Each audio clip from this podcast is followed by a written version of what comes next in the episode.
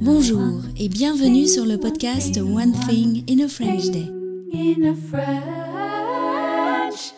Aujourd'hui, mercredi 21 février 2024, cet épisode, le numéro 2333, s'intitule Lisa s'est fait percer les oreilles chez Nico.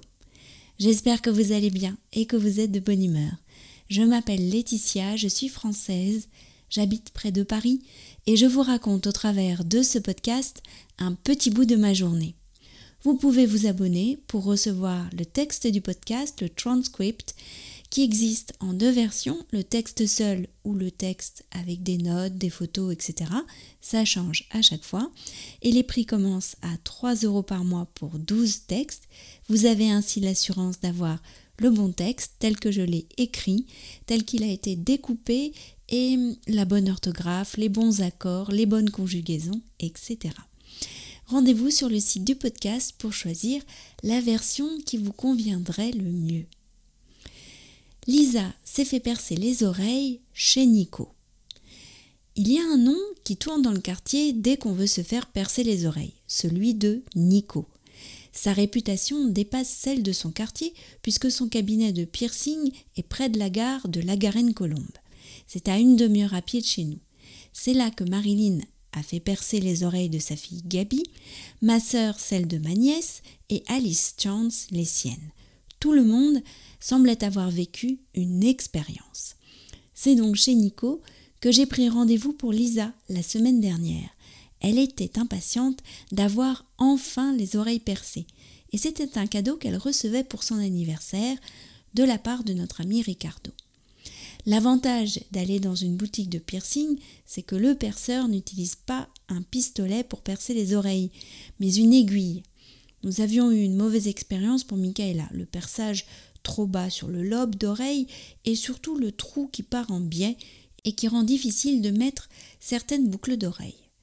Comme un signe du destin, nous avons croisé sa âme sur le chemin. Je suis déjà allée là-bas, nous a-t-elle dit. Nico est super. Quand nous sommes arrivés au cabinet, une femme était en train de choisir son futur bijou pour un nouveau perçage d'oreilles. Elle avait déjà plusieurs piercings sur ses oreilles. J'ai cru comprendre que celui-ci devait plutôt s'insérer à l'intérieur. On attendait, assise. Derrière nous, il y avait un mur de photos. Lisa a regardé trente secondes. T'as vu maman? m'a-t-elle dit en me désignant une photo d'un piercing sur un mamelon de sein. Oui, Nico est arrivé et s'est occupé de la dame qui l'a emmené dans la salle du fond.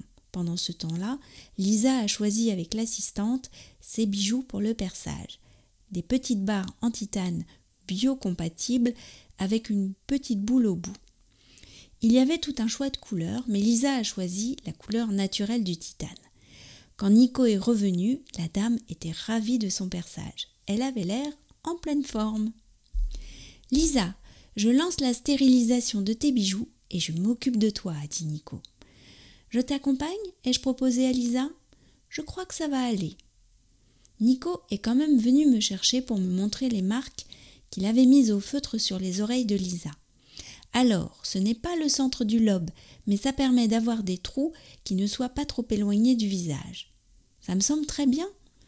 Quelques minutes plus tard, Lisa est ressortie souriante de la petite salle de perçage. Elle s'est assise avant de devenir toute pâle.